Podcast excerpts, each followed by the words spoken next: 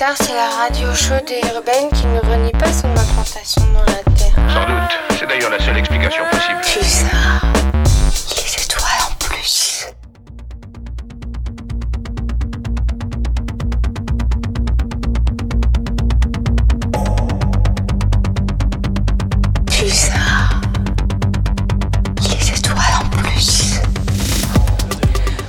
Bonjour, bienvenue dans cette émission spéciale. Merci à Alternativa de nous accueillir aujourd'hui, RCF Poitou et Radio Pulsar, au sein de ce village des alternatives.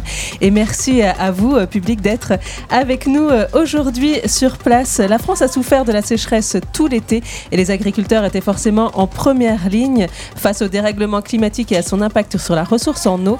Les bassines ou retenues d'eau euh, de substitution sont-elles la solution? À mes côtés aujourd'hui, euh, Ludmila Guignard euh, pour RCF. Bonjour. Bonjour Anaïs, bonjour à, à tous et à toutes. Nous avons euh, aujourd'hui autour de la table peu de monde pour l'instant, mais euh, du beau monde puisque nous avons Bernard Legup. Bonjour. Bonjour, bonjour. Alors vous êtes professeur émérite à l'université de Poitiers et vous euh, présidez également le conseil scientifique de l'agence de l'eau Adour-Garonne. Nous serons euh, rejoints dans quelques minutes par Mohamed Tabni qui est maître de conférence à l'université de Poitiers en géographie. Et dans une seconde partie, nous aurons également Julien Leguet, un des porte-parole de, Ba- de Bassine Non Merci, et Nicolas Fortin, représentant de la Confédération paysanne. Euh, Bernard Legube, est-ce que vous pourriez tout d'abord nous, parler, nous dire ce qu'est une bassine, une réserve de substitution exactement? Euh, je ne suis pas vraiment spécialiste de bassines. Bonjour à tous d'abord, aux auditeurs et aux, aux personnes présentes. Mais je crois que les gens qui sont ici le savent aussi bien que moi, mais on peut rappeler très rapidement. hein. Une bassine, c'est un stockage d'eau, en fait, qui est destiné à, principalement, enfin uniquement à, l'agriculture, à l'irrigation pendant l'été, et un stockage d'eau qui est alimenté par euh, des eaux souterraines, enfin des bassines telles que, euh, telles que on les fait ici dans notre, euh, dans notre ex-région Poitou-Charentes, on va dire, et qui a des dimensions suffisamment grandes pour contenir jusque près d'un million de mètres cubes à peu près, pour les plus grandes, et comme je vous l'ai dit, qui est remplie essentiellement avec des eaux souterraines, et euh, avec un financement qui peut être aussi euh, discuté, euh, bien sûr, mais ça fera l'objet de discussions après, je crois. Alors, quelle est la situation aujourd'hui euh, dans le Poitou? Il doit y avoir un certain nombre de bassines qui doivent être construites et quelques irrigants concernés. Est-ce qu'on a un petit peu des valeurs par rapport à ça? Non, je n'ai pas de valeur. Je pense que mon collègue qui va arriver tout à l'heure en aura un peu plus.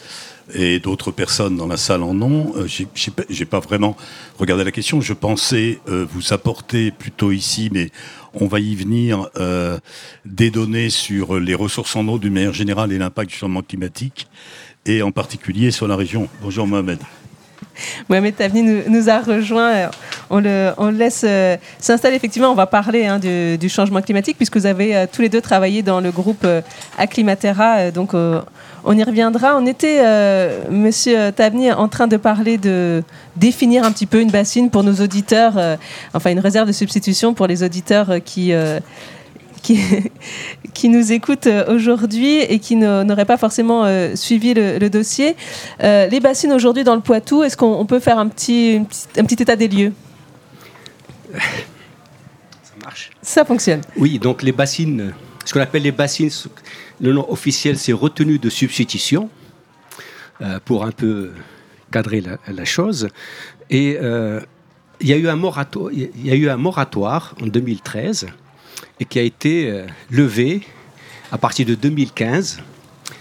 Et on a redéfini un petit peu l'approche de ce qu'on appelle le stockage d'eau pour les besoins de l'agriculture irriguée.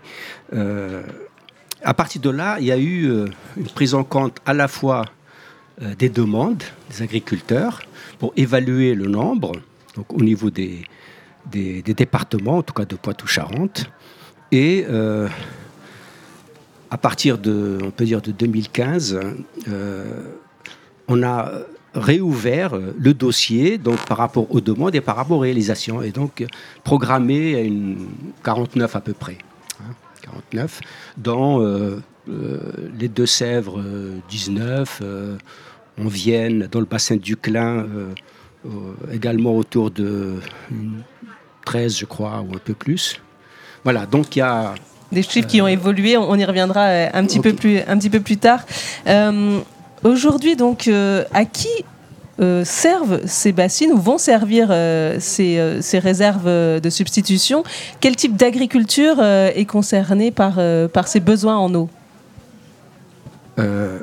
Alors, juste un petit rappel, en, 2000, euh, en 2014, euh, tout le monde se souvient de, la réserve, du petit barrage, en tout cas de la retenue de Sivens dans le Tarn, où il y a eu donc des affrontements entre euh, partisans, enfin les agriculteurs et, euh, et les défenseurs de la nature, en tout cas ceux qui, euh, étaient contre ce type d'ouvrage hydraulique.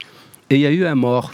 Et à partir de là, le gouvernement a décidé de vraiment d'a- d'avoir une approche beaucoup plus co-construite au niveau des territoires, c'est-à-dire qu'on a institué une approche euh, à travers des projets, ce qu'on appelle euh, des projets de territoire euh, euh, pour la gestion de l'eau, voilà, qui doit associer tous les partenaires, tous les usagers, euh, enfin tous les acteurs hein, du territoire, et de faire euh, une approche euh, à la fois sur le long terme, en prenant en compte également les enjeux liés au changement climatique, donc euh, avec une ressource qui va être euh, impactée fortement euh, dans sa disponibilité, euh, et de, de regarder également euh, fortement les besoins des écosystèmes aquatiques.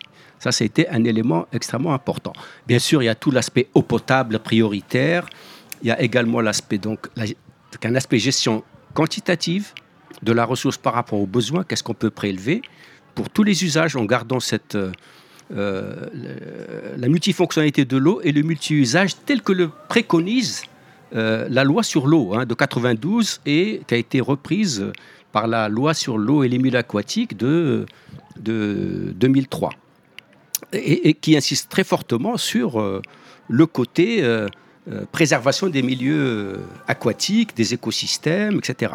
Et le plus tard, donc on peut dire beaucoup plus tard, on a approfondi la question en 2019. Il y a une instruction concernant les, caractéristiques ou les contenus des plans euh, territoriaux de gestion, euh, de, gestion de l'eau, euh, qui spécifie, si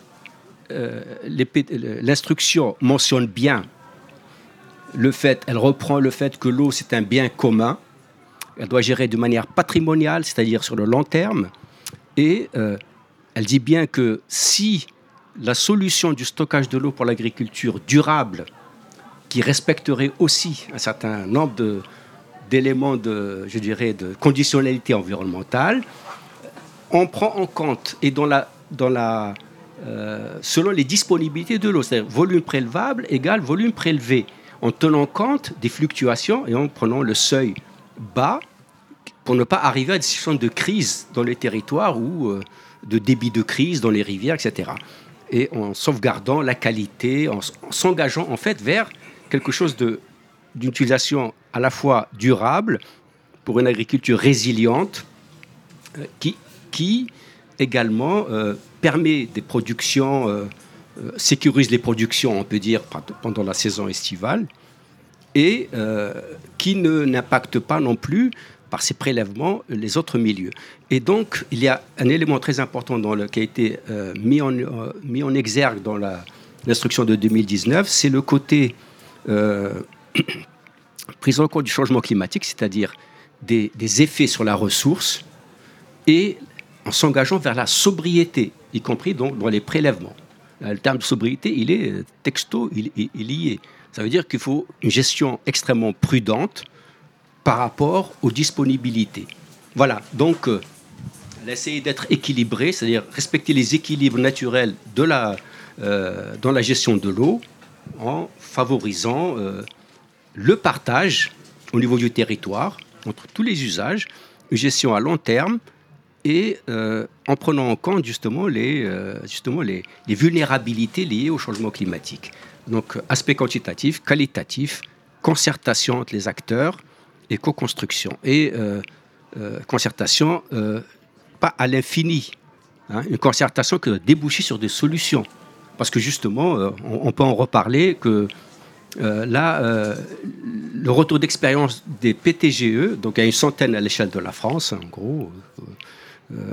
voilà, donc pour les bassins versants qui sont fléchés à, en, tension. Et donc les bassins Poitou-Charentes sont en tension, hein, que ce soit la Cervenie-Orthez ou le Clin ou, d'autres. Tout, à l'heure, vous avez parlé des financements des bassines. Comment, par qui elles sont financées exactement?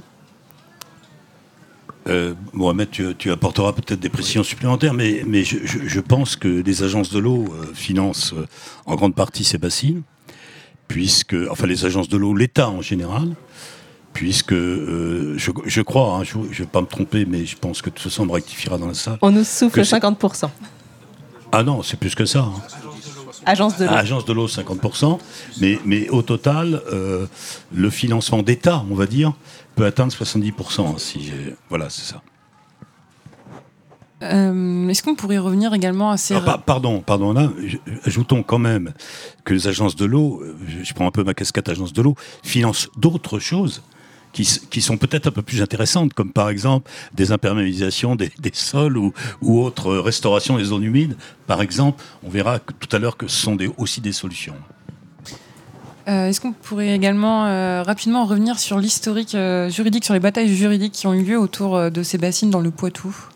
Est-ce qu'il y a encore des recours qui sont en cours? Je, pense que oui, il y a encore des recours.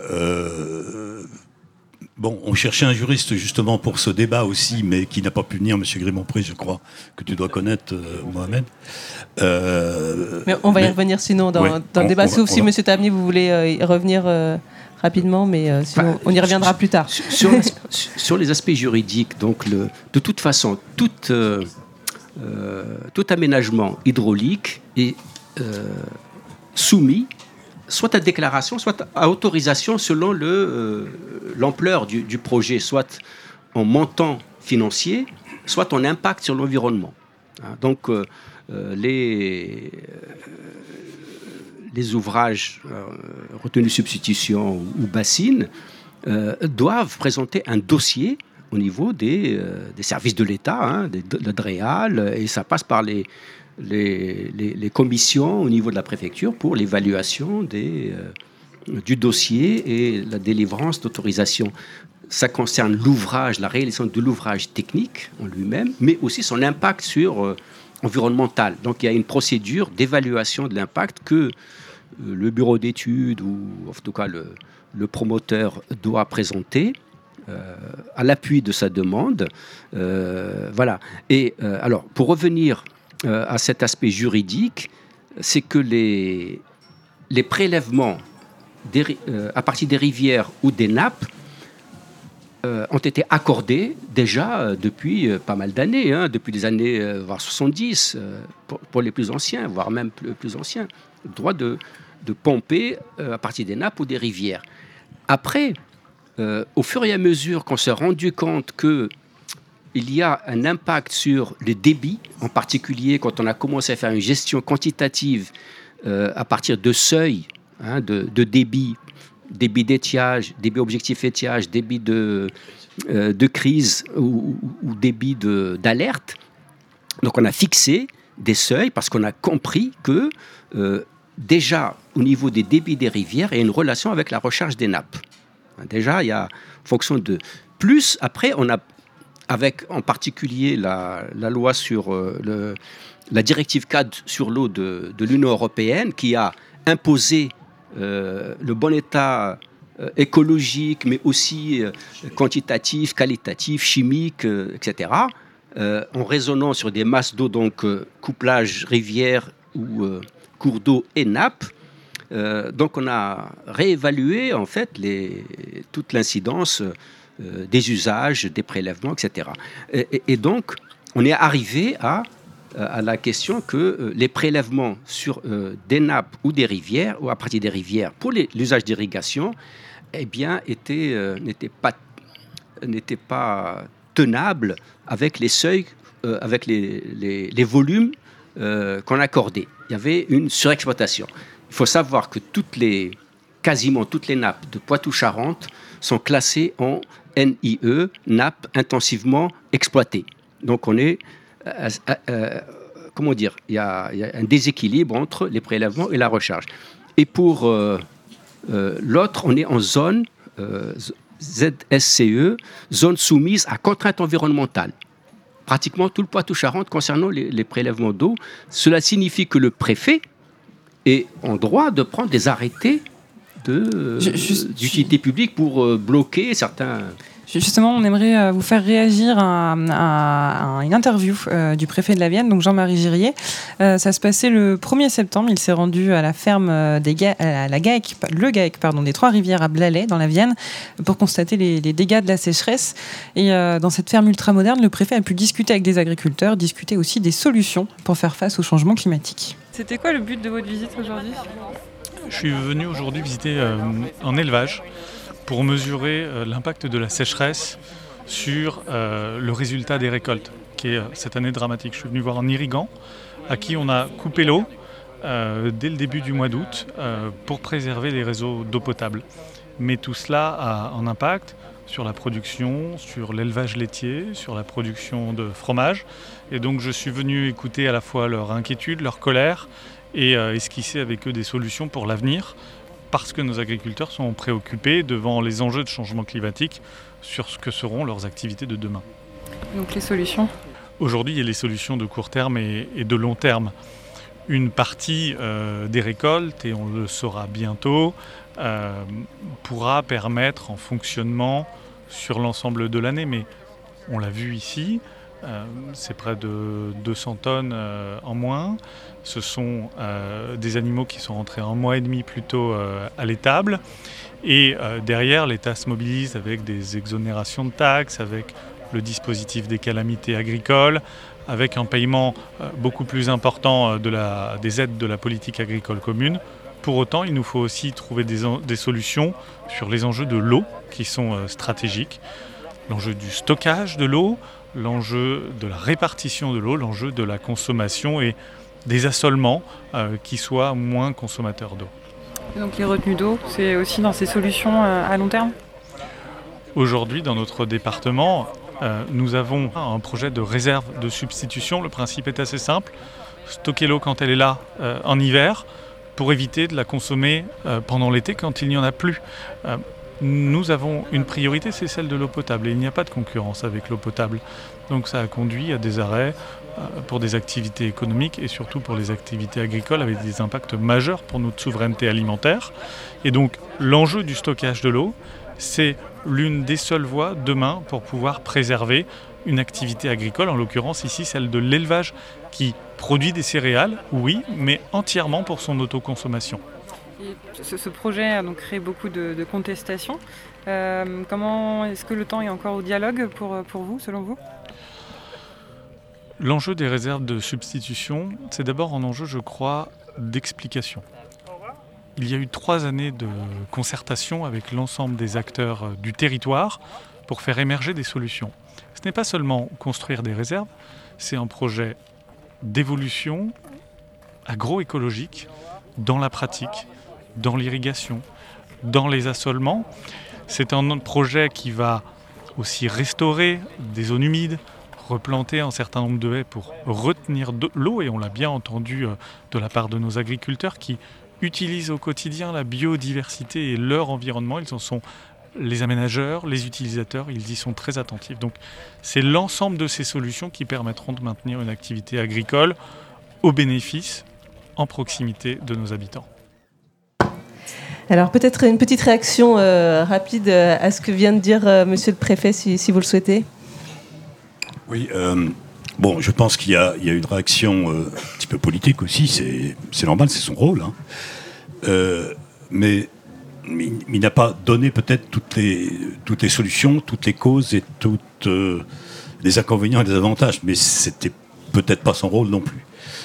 Donc, donc, moi, moi je, je, je pense personnellement que les, les, stockages d'eau, on y reviendra tout à l'heure, hein, euh, doivent être faits aussi d'une manière intelligente. On ne pourra pas se passer de stockage d'eau en 2050 et même avant euh, pour euh, satisfaire le déséquilibre, pour lutter contre le déséquilibre dont parlait Mohamed entre ressources et prélèvement, on va dire. Parce que ce sont des besoins, après, les, termes sont à, définir.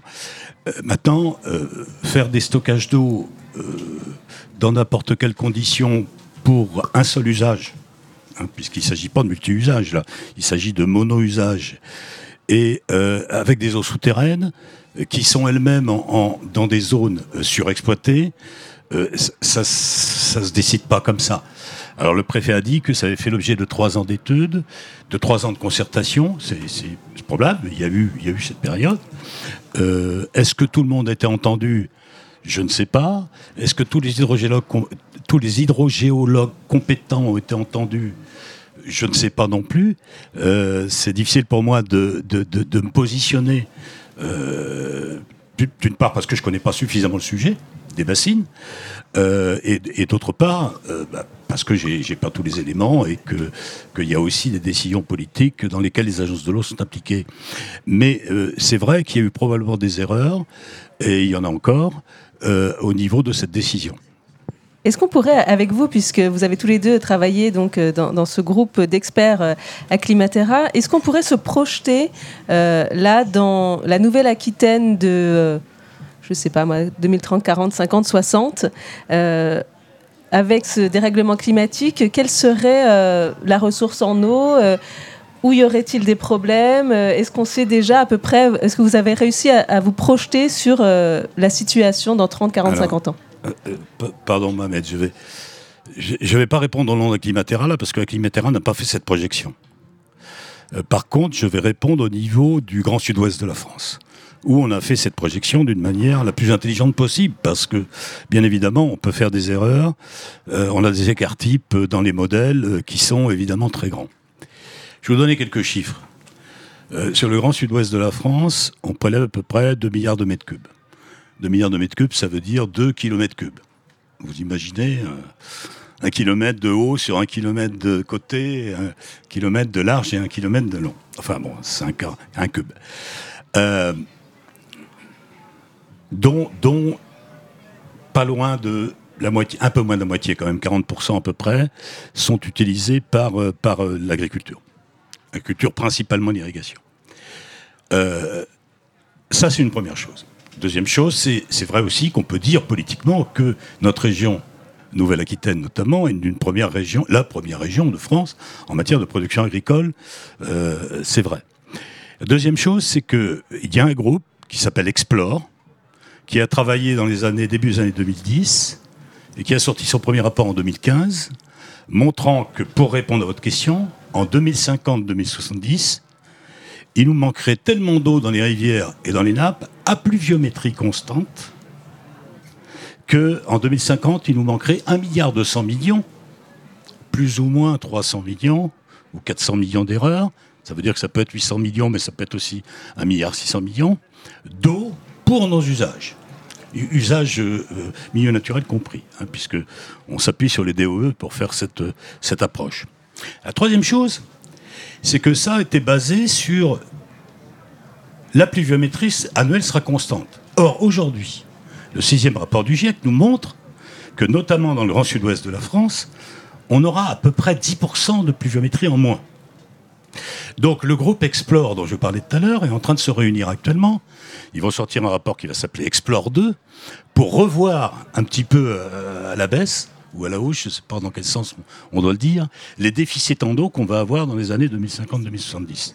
Ça veut dire que il faut des solutions, on y reviendra à la fin du, débat, il faut des solutions pour s'adapter rapidement, même si une atténuation du changement climatique par la réduction des, gaz à effet de serre euh, se fait sentir le plus rapidement possible, sur quoi on peut avoir un doute, c'est vrai, euh, de toute façon on ne coupera pas à ce manque d'eau d'à peu près 50% par rapport aux besoins actuels.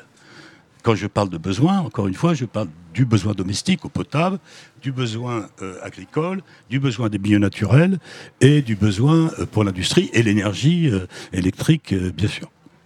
Est-ce qu'on va vers une bataille de l'eau en Nouvelle-Aquitaine? Bah, J'espère que non, mais c'est possible, oui. Ça se réchauffe, ça se réchauffe. On a cassé la planète. Il est où les SAV C'est Suzanne qui chante ça. On l'a, on l'a rencontré il y a un an à peu près à Poitiers. On a cassé la planète, il est où le SAV On a cassé la planète et ça tout le monde savait. Dans la vie y a des cactus et sur ce même cactus. Depuis y a du plastique aïe. Sur les plages de Colanta, derrière les candidats, c'est pas si idyllique. Y a des pailles McDo qui sirotent sur l'eau, coca plastique qui flotte sur le Pacifique. Un capricène à la dérive qui finit sur la rive dans la bouche d'une tortue. Ça se réchauffe, ça se réchauffe, ça se réchauffe. La planète à la tête en surchauffe. Ça se réchauffe, ça se réchauffe, ça se réchauffe. La planète à la tête en surchauffe. On a cassé la planète, il est où le SAV On a cassé la planète et ça tout le monde savait. On a cassé la planète, il est où le SAV On a cassé la planète et ça tout le monde savait. Chicha sur les buildings pékinois. Le smog made in China. Les usines crachent leurs poumons. On est tous au premier balcon pour voir le ciel couleur béton. On mange des glaces en février. Y a plus de glace sur les glaciers. Les sources polaires vont transpirer. Bulldozer dans les forêts. Laurent Houtan est délogé pour la pâte à tartiner. Ça se réchauffe, ça se réchauffe, ça se réchauffe. La planète à la tête en surchauffe. Ça se réchauffe, ça se réchauffe, ça se réchauffe. La planète à la tête en surchauffe. On a cassé la planète, il est où le SAV On a cassé la planète et ça tout le monde savait. On a cassé la planète, il est où le SAV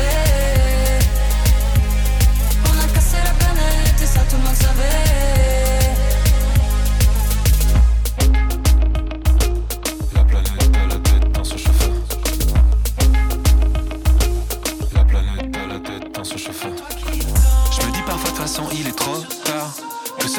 L'euro, le dollar Un bout de charbon dans une marée noire. Une tumeur qui ne crée que des cauchemars.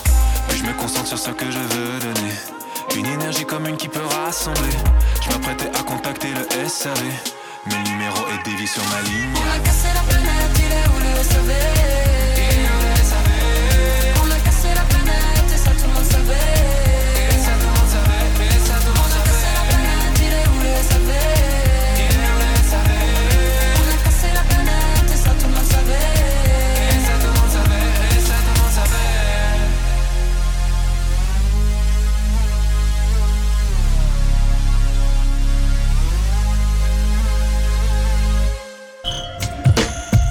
Je voudrais que la terre devienne un jardin, que les hommes n'arrêtent pas de chanter comme des petits oiseaux, qu'on leur donne une jeunesse sans fin, l'amour. Hum, Autrement dit, une exubérante bonté, Les étoiles en plus. indéfiniment. Et nous sommes toujours en direct du village Alternativa. Nous avons été rejoints par Julien Leguet, un des porte-parole de Bassine Merci. Bonjour. Bonjour. Et également Nicolas Fortin. Donc vous, vous êtes paysan et membre de la Confédération paysanne de la Vienne. Bonjour. Bonjour. Et avant de, vous donner la parole, on va écouter un, extrait euh, de, la coordination rurale. Donc ça, c'était en mars dernier. Euh, c'était une manifestation qui avait lieu en réaction au printemps maraîchin, à La Rochénard. Euh, donc c'était trois jours de mobilisation pour défendre les bassines, donc de la part de la coordination rurale, les bassines existantes. Leur crainte était de les voir détruites par des groupuscules violents. Et nous avons rencontré Xavier Desouches, président de la coordination rurale pour la Nouvelle-Aquitaine, sur la bassine de Cranchaban en Charente-Maritime.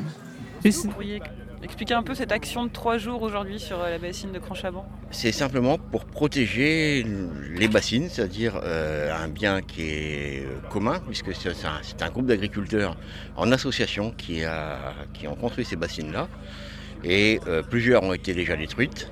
Quand vous dites détruite, c'est euh, parce que c'est difficile à détruire comme ces installations. Qu'est-ce qu'il y a eu exactement comme dégâts dessus? Ah non, c'est très facile. Ils prennent un cutter, ils coupent la bâche, ils la roulent et ils la brûlent. Une fois que c'est fait, il faut enlever toute la bâche, en mettre une nouvelle. Cela coûte 400 000 euros, entre 4 et 500 000 euros selon la taille de la bassine. Et euh, c'est au moins un an sans pouvoir irriguer. Donc c'est une double perte. Vous dites que vous avez organisé une action euh, vous-même de protection. Euh, Est-ce que vous pouvez pas compter sur les forces de l'ordre? Vous avez On peut compter sur les forces de l'ordre, mais les forces de l'ordre elles sont surtout là pour empêcher les manifestants les- de venir sur les bassines. Euh, ce qui est difficile, c'est de se protéger d'un groupuscule qui euh, peut aller n'importe où et faire n'importe quelle action. C'est ça qui est un vrai danger. L'eau est, importante pour nous, dans le fait que euh, nous sommes une région où on ne manque pas d'eau, mais elle tombe de manière irrégulière. On a souvent beaucoup d'eau l'hiver, ou dans le printemps ou fin de printemps, cette année-là, où on n'en a pas maintenant, je suis sûr que ça va se mettre à tomber en avril, mai, en mai souvent, et on va dire qu'il y en a trop, et on va en manquer en juillet, août. Et, c'est pas, et à un moment, il faut répartir, et pour mieux répartir cette eau, bah, si on la stocke l'hiver et qu'on l'utilise l'été, c'est une bonne chose. Il faut savoir qu'ici, la nappe phréatique, le fait d'avoir mis des bassines et d'irriguer, ils ont fait remonter la nappe phréatique de plusieurs mètres, de près de 5 mètres ou 6 mètres. C'est énorme. Et donc des petits ruisseaux qui étaient à sec, aujourd'hui ne s'assèchent plus. Un des arguments euh, des bassines, c'est que cette eau provient non pas donc, justement des nappes, que justement l'eau rejetée après est polluée. Qu'est-ce que vous pouvez aussi répondre à, ça? Elle n'est pas polluée l'eau. Excusez-moi. euh, l'eau, elle provient des nappes, mais elle n'est pas polluée. En plus, elle repart comment? Elle repart en évapotranspiration. Parce que un cycle de l'eau, c'est ça. Et l'évapotranspiration permet de faire de la pluie pour nos collègues qui sont quelques centaines de kilomètres plus loin. Et c'est comme ça que, ce- que cela marche. On dit toujours que l'eau vient de la mer et que. Non, non, elle vient de la mer, mais elle vient beaucoup de l'évapotranspiration. Il faut savoir que l'été, un maïs, c'est 5 litres d'eau par mètre carré qui s'évapotranspire en plein été. Et bien cette eau-là, vous voyez qu'elle moi, elle va retomber. hein. Donc c'est un bon équilibre. Et en plus, ces 5 litres d'eau par mètre, euh, c'est cette eau-là euh, et c'est ce maïs qu'on irrigue fait une baisse de, la température puisque euh, une culture de maïs, c'est une baisse d'au moins 10 à 12 degrés, voire 15 degrés de la température moyenne de l'espace. Si, on a, demain on n'a que les terres nues, euh, on va créer un désert. Pour ne pas créer un désert, il faut verdir la France. Et pour verdir la France, a- il faut avoir de l'eau. C'est sans eau, l'été, ici, on n'y arrive pas.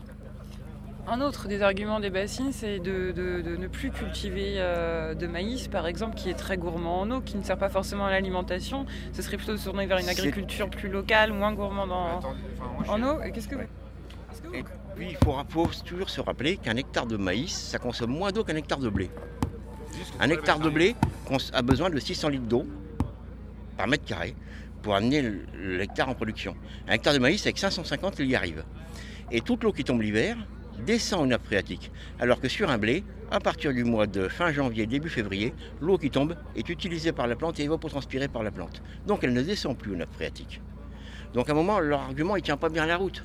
Les nappes phréatiques, grosso modo, elles se remplissent d'octobre à fin avril, début mai. Alors, euh, excusez-nous pour euh, cette, euh, cette archive, en fait, puisque en fait, l'État, la Chambre d'agriculture, la FNSA et les GIA nous ont répondu non à, nos demandes de participer à ce débat. Donc, voilà, on a essayé quand même de leur donner la parole via ces archives de, RCF Poitou.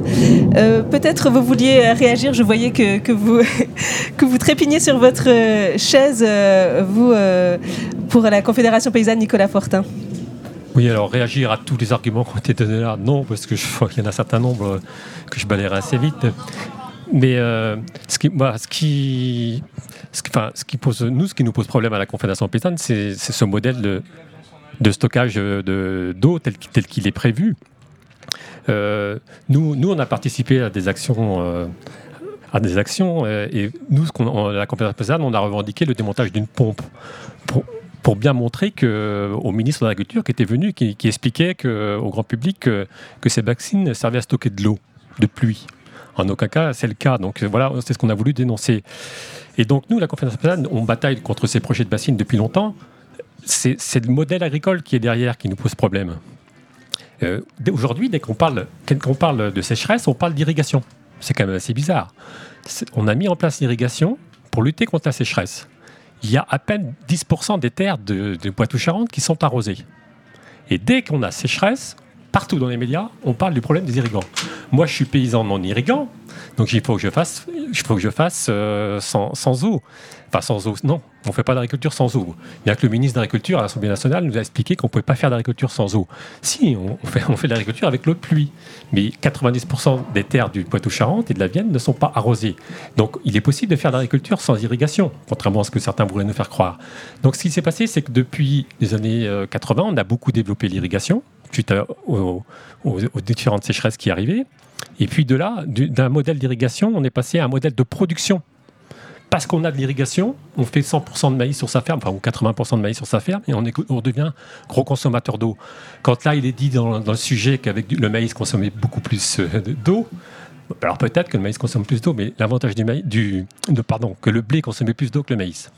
Mais le gros problème du maïs, c'est qu'il pousse, enfin, il lui faut de l'eau d'irrigation, principalement au mois de juillet-août, période où il y en a peu dans les milieux, alors que le blé, lui, il pousse en période d'hiver. Et euh, voilà, et donc il, lui, il se, suffit bien souvent de, l'eau de pluie. Donc voilà, donc c'est bien un, problème de modèle d'irrigation qui est derrière. Et je reviendrai peut-être plus tard, mais tout à l'heure, il a été évoqué le- les problèmes des bassines dans la Vienne. Donc c'est bien, dans la Vienne, c'est un projet de 41 bassines. Et nous, ce qui nous pose problème, de, ce modèle des bassines, c'est que c'est un modèle déjà qui n'est soutenu qu'une partie des irrigants, que par une partie des irrigants, que la coordination rurale qui gère la chambre d'agriculture de la Vienne est opposée à ce projet. Parce qu'elle estime que ce projet ne permet pas le partage de l'eau et de l'accès à l'eau pour tous. Donc, dans la Vienne, la Confédération paysanne et la coordination rurale représentent la majorité des paysans. Et nous sommes opposés à ce projet. Parce qu'on est pour les mêmes raisons. Alors, on- n'est pas d'accord sur tout, mais sur ça, on est d'accord que ce modèle, tel qu'il a été construit, je pourrais peut-être l'expliquer plus tard, il, ne permet pas d'accès à l'eau pour tous. Et donc là, on a l'administration qui qui euh, qui met en avant ce modèle de bassine pour conforter euh, 150 exploitations du département. Alors que nous sommes 4000 agriculteurs. Quels sont les usages justement de, de ces bassines À qui elles vont profiter? Pour quel type euh, d'agriculture? Est-ce que l'élevage est concerné? On, on pointe toujours du doigt le maïs, mais a priori, il n'y a pas que le maïs qui est concerné. Non, non, il n'y a pas que le maïs. Le problème, c'est qu'en fait, on- ces bassines, elles sont créées par, par rapport au volume historique d'irrigation. Donc, en gros, plus vous avez arrosé, la référence historique, c'est 2003, plus vous étiez un gros irrigant en 2003, plus vous avez beaucoup de volume dans, le- dans- dans les bassines. C'est comme ça qu'elle se fait.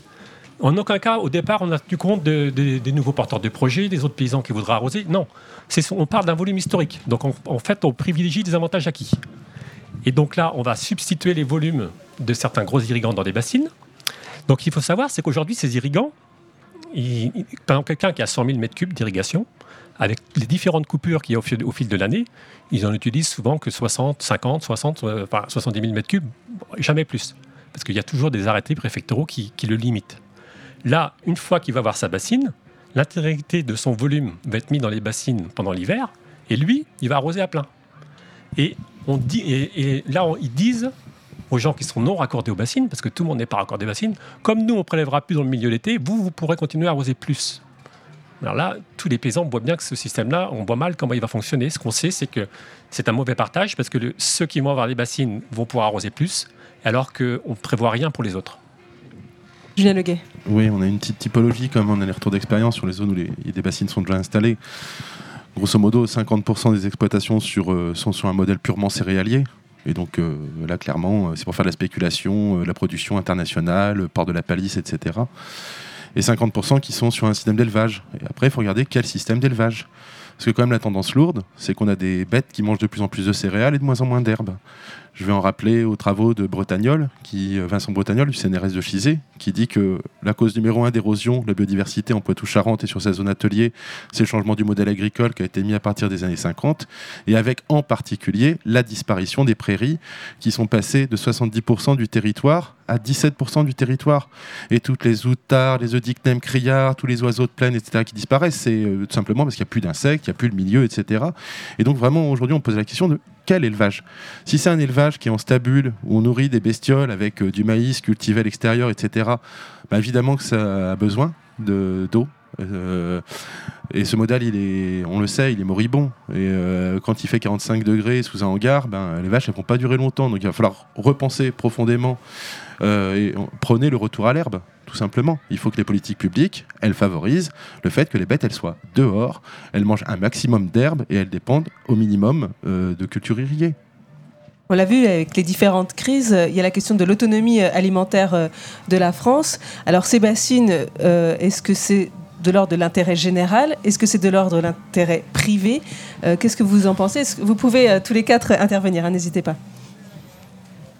Je, je- je vais y aller parce que La chose qu'on dénonce principalement dans cette manipulation euh, de, bassines, c'est clairement un accaparement d'un bien commun essentiel à toute forme de vie. Et euh, j'entends bien hein, euh, le gars de la coordination rurale qui dit ah bah c'est commun, bah ils sont plusieurs à. Ouais non, c'est vraiment euh, ça appartient à quelques-uns et c'est une ressource qui est prise à l'ensemble de tous les autres usages. Et très clairement, ce qu'on dénonce à travers les bassines, c'est qu'elles sont nature à inverser justement la loi sur l'eau et l'ordre des priorités que vous indiquiez tout à l'heure. Et les bassines, elles impactent potentiellement sur l'eau potable. C'est la même nappe, sont les mêmes nappes qui alimentent les points de captage d'eau potable dans le Niortais et qui alimentent et dans lesquels on vient puiser pour les bassines. Ce sont les mêmes nappes qui également doivent redonner l'eau au milieu naturel. Et en fait, à travers les bassines, on veut, et à travers le Varenne de l'eau, hein, qui est le grand euh, projet euh, porté par le gouvernement Macron qui vise à appuyer les bassines euh, à l'échelle nationale, on veut modifier finalement la loi sur l'eau et l'ordre des priorités et de faire passer tout en haut l'eau économique, et en particulier l'eau agricole, sur les autres priorités fondamentales que sont l'eau potable et les milieux naturels. Donc euh, intérêt général, au contraire, spoliation d'un bien commun, accaparement, hypercapitalisation d'une ressource vitale, oui, complètement. Euh, nous, à la Confédération paysanne, euh, on pense qu'il faut qu'il est urgent, de- avant de vouloir stocker de l'eau, de redéfinir les priorités de l'eau, enfin, où va l'eau en agriculture. Et il ne s'agit pas de dire qu'il ne faut pas arroser. Il y a des, systèmes où l'irrigation est indispensable. Donc euh, nous, on pense notamment à l'activité de maraîchage, à l'arboriculture, même à certaines productions spécialisées, des semences notamment, où l'irrigation est importante. Et il faut la maintenir. Il y a, quelqu'un qui est ici présent dans la salle, là, qui a calculé un jour euh, pour le bassin du, du Clin ce qu'il aurait fallu. Et il, là-dedans, je crois qu'il avait même rajouté le maïs en silage pour conforter l'élevage. Parce que c'est important, ça, peut, être une petite sécurité d'avoir du maïs en silage, à condition de ne pas, faire 100% de maïs en silage euh, pour alimenter ces animaux. Et donc, il avait été calculé que 5-6 millions de mètres cubes pour ces activités-là suffisaient. Il y avait au départ 36 millions de mètres cubes de prélevés sur le bassin du Clin. Là, le projet des bassines, c'est de descendre à 18 prélevés dans le milieu et 10 millions, donc ça fait 28 millions en tout.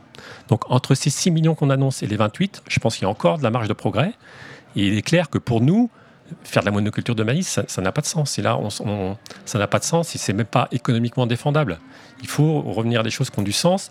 Donc refaire de l'alimentation localement, ça, nous paraît une priorité. Et ça, ça peut pas se faire avec le modèle des bassines tel qu'il est prévu, puisque là, on, stocke de l'eau en plus dans des, zones. Quand vous mettez une, mettez une bassine qui fait plusieurs milliers de mètres cubes dans une zone, forcément, c'est que les terres autour qui peuvent être arrosées. Et comment des nouveaux porteurs de projets peuvent y accéder à ces terres? C'est impossible. Les irrigants qui, euh, qui ont mis en place ces bassines-là vont pas lâcher les terres autour. Donc, en, termes d'outils de développement du territoire, c'est, euh, c'est pas du tout ce qu'il faudrait faire. Il faudrait commencer par essayer de redéfinir ce qu'on veut faire comme agriculture, voir ce que les milieux sont capables de fournir. Puis peut-être qu'après là, il faudra euh, voir s'il y a besoin ou pas de stockage. Peut-être qu'il y a des endroits où il y a du- stockage nécessaire, mais je pense que là, le problème a été pris complètement à l'envers et on s'obstine à vouloir continuer dans, ce projet qui date déjà de 2012 et qui est bien trop ancien.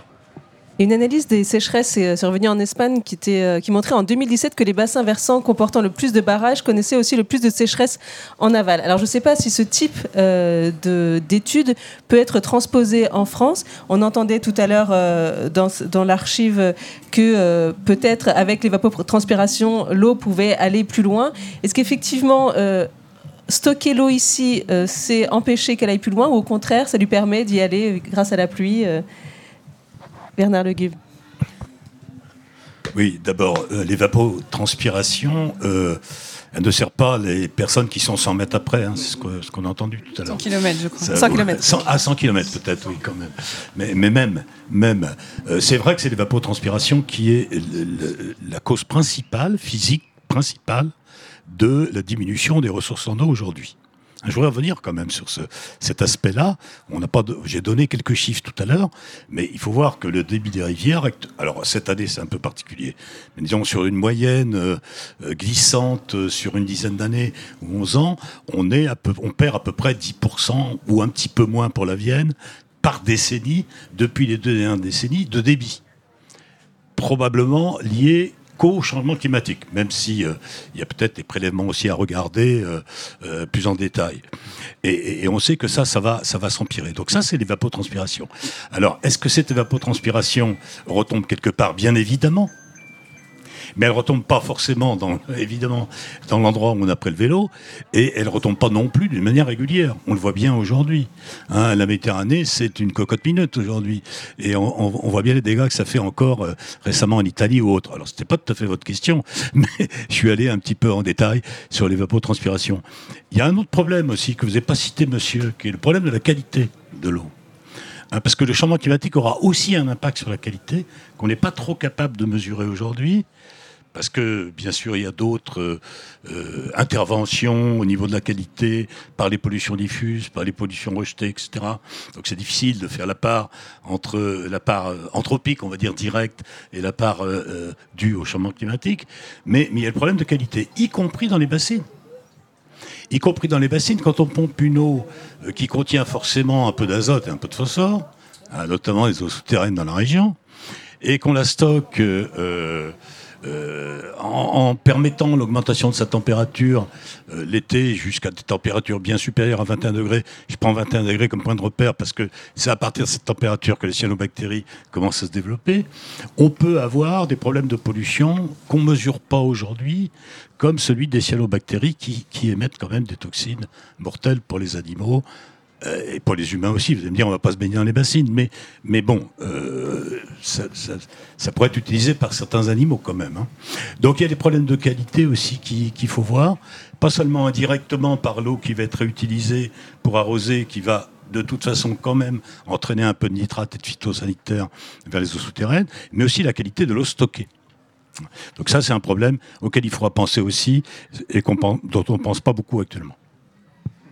Euh, Est-ce que les moyens euh, d'action contre les bassines, donc le moyen notamment de la désobéissance civile, est, est légitime euh, aujourd'hui?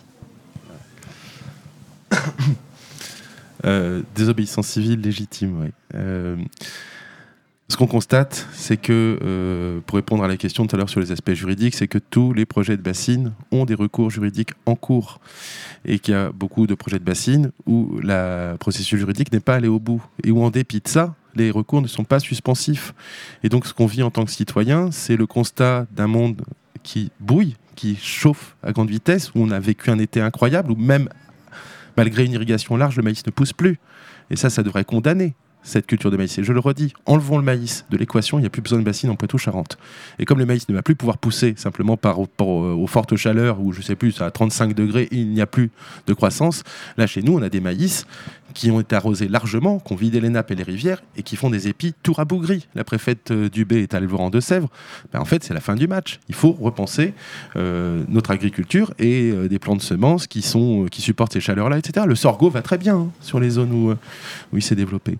Et donc, par rapport à la désobéissance civile, quand on voit nos territoires atteints comme ça en profondeur, quand on voit en dépit de tous les moyens légaux qui ont été développés par tous les collectifs, les associations, les syndicats, etc., les recours juridiques, les mobilisations, les réunions publiques, etc., de voir quand même les travaux démarrer, eh bien, euh, certainement que oui, ça légitime le fait de dire qu'on ne peut plus laisser avancer ces travaux euh, sans qu'il y ait une réflexion profonde. On redemande aujourd'hui un véritable moratoire. Parce que ce qui à l'époque avait justifié le moratoire, c'est notamment le fait que la région Po- Poitou-Charentes ne voulait pas financer si ça n'allait pas avec la sobriété. Et aujourd'hui, on est capable de démontrer par A plus B que les bassines, c'est l'inverse de la sobriété. C'est une maladaptation. C'est faire croire qu'on peut maintenir un système qui est exsangue simplement en y mettant un pansement technologique. Ça me fait penser qu'il y a un truc qu'on n'a pas dit, mais que tout le monde ait bien conscience. Une méga bassine, c'est du plastique. C'est de l'EPDM, c'est de la chambre à air sur des millions de mètres carrés. Des plastiques dont on ne sait pas euh, leur durée de vie réelle. Les retours d'expérience qu'on a sur le sud Vendée, c'est que les plastiques, au bout de 10 ans, à force d'être sous les UV, dans l'eau, pas dans l'eau, ben, ils craquellent de toutes parts. Donc est-ce que c'est ça, pour reprendre les mots euh, du préfet de, de la Vienne, est-ce que c'est ça un aménagement de long terme? Non, en fait, les bassines, elles sont mortes dans l'œuf parce que techniquement, elles ne feront pas le boulot. Parce que les cyanobactéries s'y développent déjà dans le sud Vendée, c'est mesuré. En plus, comme il y a plein d'oiseaux qui viennent euh, déféquer dedans, ça accélère le mécanisme et les cyanobactéries viennent de plus en plus tôt. Euh, les bassines également, il va falloir, on- faut le redire, c'est pomper que ce soit dans une rivière ou dans la nappe, la plupart du temps dans la nappe. Donc c'est aussi des consommations d'énergie très importantes. La plus, grosse bassine qu'ils veulent construire à Sainte-Soline, c'est 615 mètres cubes par heure avec euh, bah, des, moteurs puissants. Et en face de ça, on parle de coupures sur le secteur, euh, de, coupures électriques cet hiver. évidemment que en fait, les bassines, ça ne peut pas marcher. C'est complètement à l'envers. C'est l'aménagement du territoire de De Gaulle. C'est les années 50, quoi. C'est dans cette croyance qu'à toute problématique environnementale, il y a une solution technologique. Ben, en fait, non, les solutions, on pourra peut-être en reparler avec Monsieur Le Gube, elles, sont, elles doivent être essentiellement basées sur la nature. Il faut rétablir le cycle de l'eau tel qu'il l'était jusqu'à maintenant. Il faut euh, repenser notre territoire de manière à ce que la matière organique reste sur place. L'eau la mieux stockée, c'est l'eau dans les sols, c'est l'eau dans la nappe, c'est l'eau dans le complexe argilo-humique. Et aujourd'hui, on a clairement une politique, des politiques publiques qui font le lit de la désertification et qui continuent de maintenir cette agriculture dont on sait qu'elle nous emmène tous dans le mur et à compter les premiers agriculteurs euh, qui, qui en, qui en dépendent et qui aujourd'hui sont pieds et mains liés. Il faudra aussi qu'on parle de la sortie. Comment on sort de ce système-là quand ça fait 30 ans que l'État vous dit achetez du matériel d'irrigation, endettez-vous auprès du crédit agricole, etc. etc. L'État a un véritable mea culpa à faire. Et quand il fera ce mea culpa et puis qu'il il, essaiera de faire croire que euh, les PTGE, c'est des espaces de concertation, alors que dès qu'on émet un avis contraire, on se fait éjecter des groupes de travail, ben, peut-être que là, on pourra se retrouver, on évitera la bataille, de, la bataille ou la guerre de l'eau, qui malheureusement, je crains aujourd'hui, est ouverte en Poitou-Charentes. On va justement parler de, de ce changement de, de modèle agricole. Je vous propose juste une petite pause musicale avec le Normand Orelsan qui dit que chez lui, euh, il pleut tout le temps. Je pense pas qu'il aurait pu chanter cette euh, chanson cette année.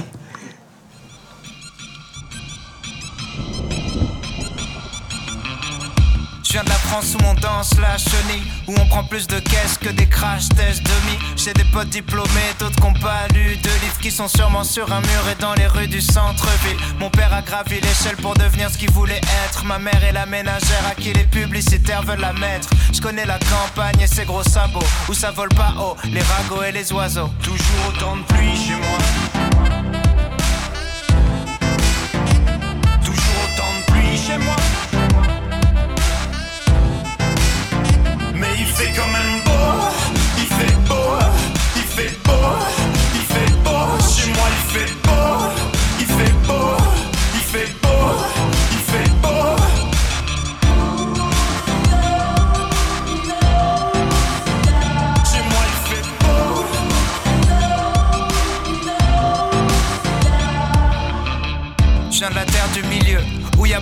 petits vieux, où chômage et la tisane forment un cercle vicieux, où on critique les invités qui viennent de partir. C'est pas qu'on est lent, c'est qu'on prend notre temps pour réfléchir. Je de la classe moyenne, moyennement classe, où tout le monde cherche une place. Julien Claire dans le monospace, je freestyle est dans ma tête sur le bruit des essuie-glaces. Y a la pluie en featuring dans toutes mes phrases. Toujours autant de pluie chez moi.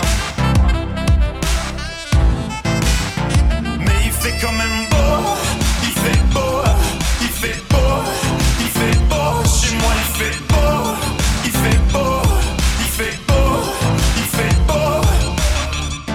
Chez moi y a du soleil 40 jours par an. Tu peux passer la plupart de l'année à l'attendre. Je regardais par la fenêtre enfermé dans ma chambre. Je priais pour la fin de la verse et aller faire de la rampe. Je connais que le bruit de la pluie, l'odeur du béton mouillé.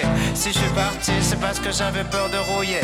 Trempé, j'aurais jamais pensé que le mauvais temps finirait par me manquer. Il fait quand même beau, il fait beau, il beau, il fait beau. Chez moi il fait beau, il fait beau, il fait beau,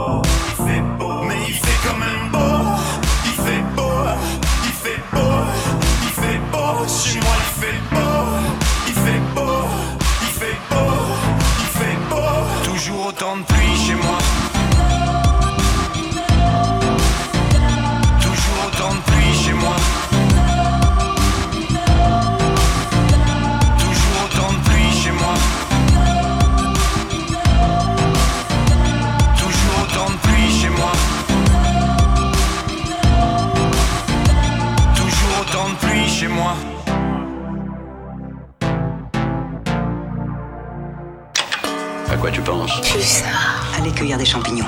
Ça va être une belle journée ensoleillée. Les étoiles en plus. Ah ouais Toujours en direct du village Alternativa et nous vous proposons euh, maintenant d'écouter des représentants de la FNSEA et des jeunes agriculteurs. C'était donc en novembre dernier à Mosès sur le Mignon. Encore une fois, les syndicats agricoles ont organisé une contre-manifestation en réaction à celle des anti-bassines.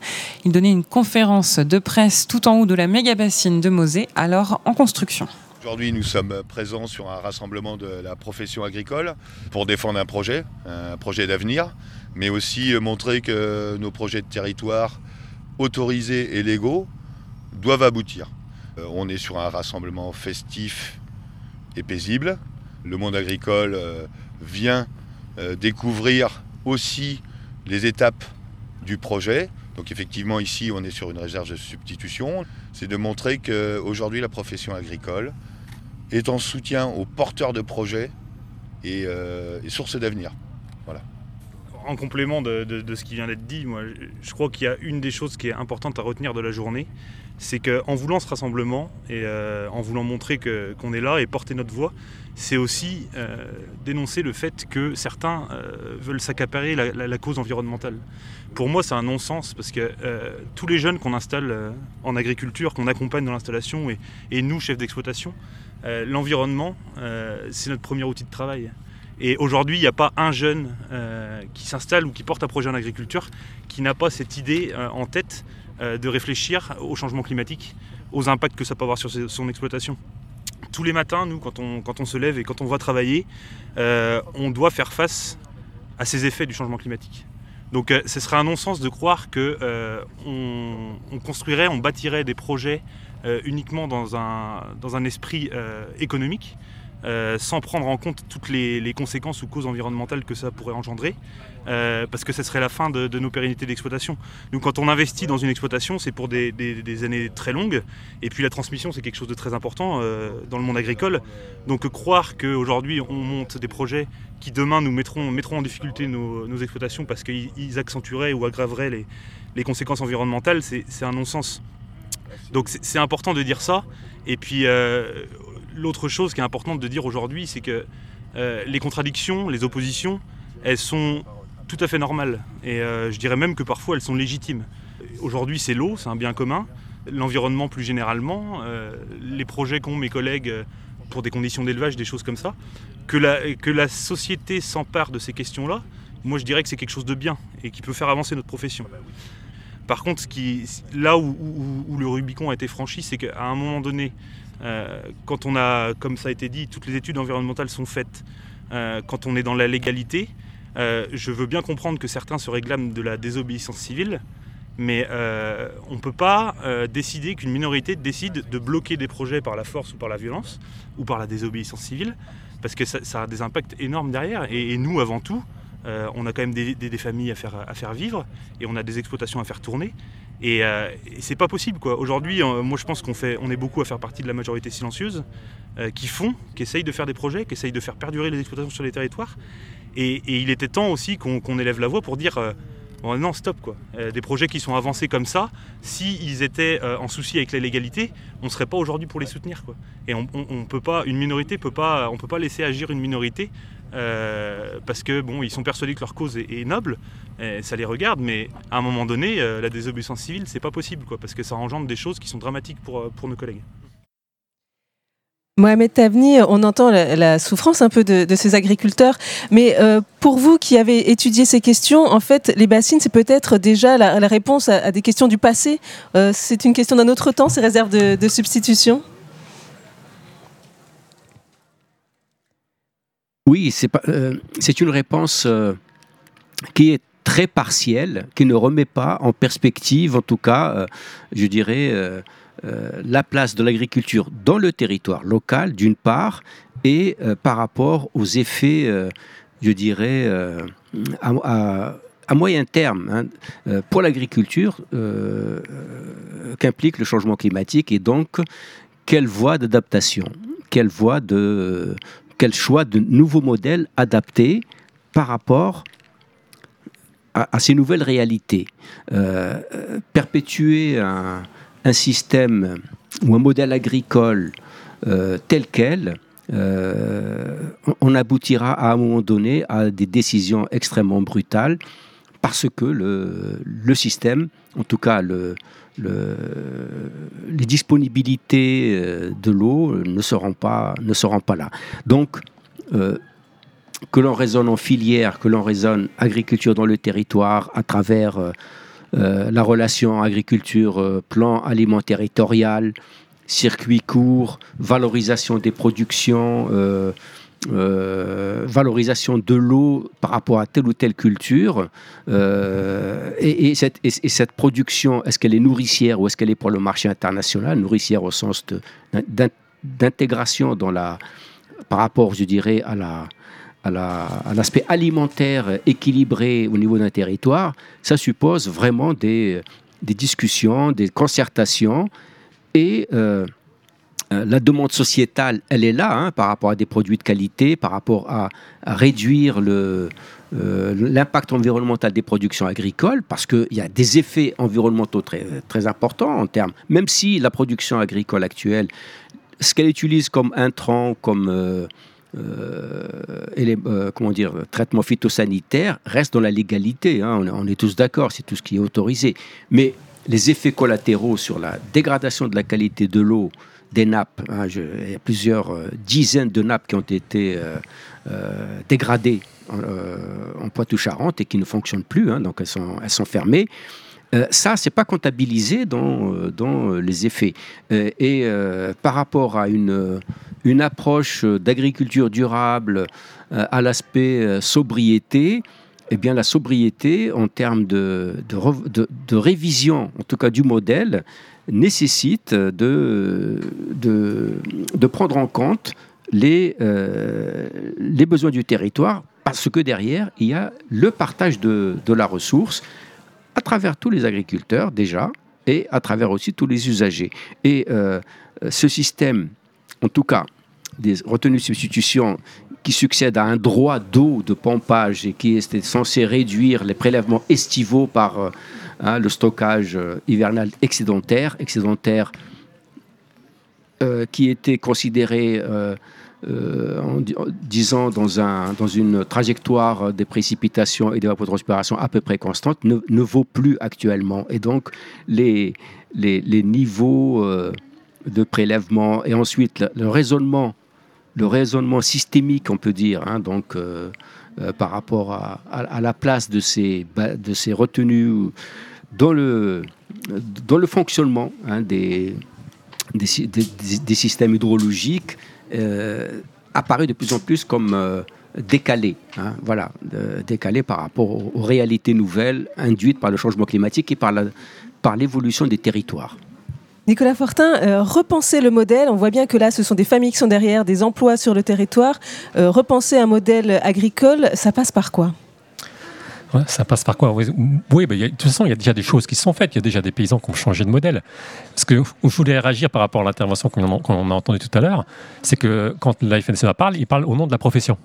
Ils ont encore, euh, on a encore le sentiment qu'ils pensent être les seuls à penser, mais il y a- d'autres organisations qui disent des choses différentes. Donc nous, de, nous à la Confédération paysanne, on est des paysans, on vit tous notre travail d'agriculture, et ça ne nous empêche pas d'aller contester avec des environnementalistes d'ailleurs le, le problème des bassines, parce qu'on estime que c'est une mauvaise solution.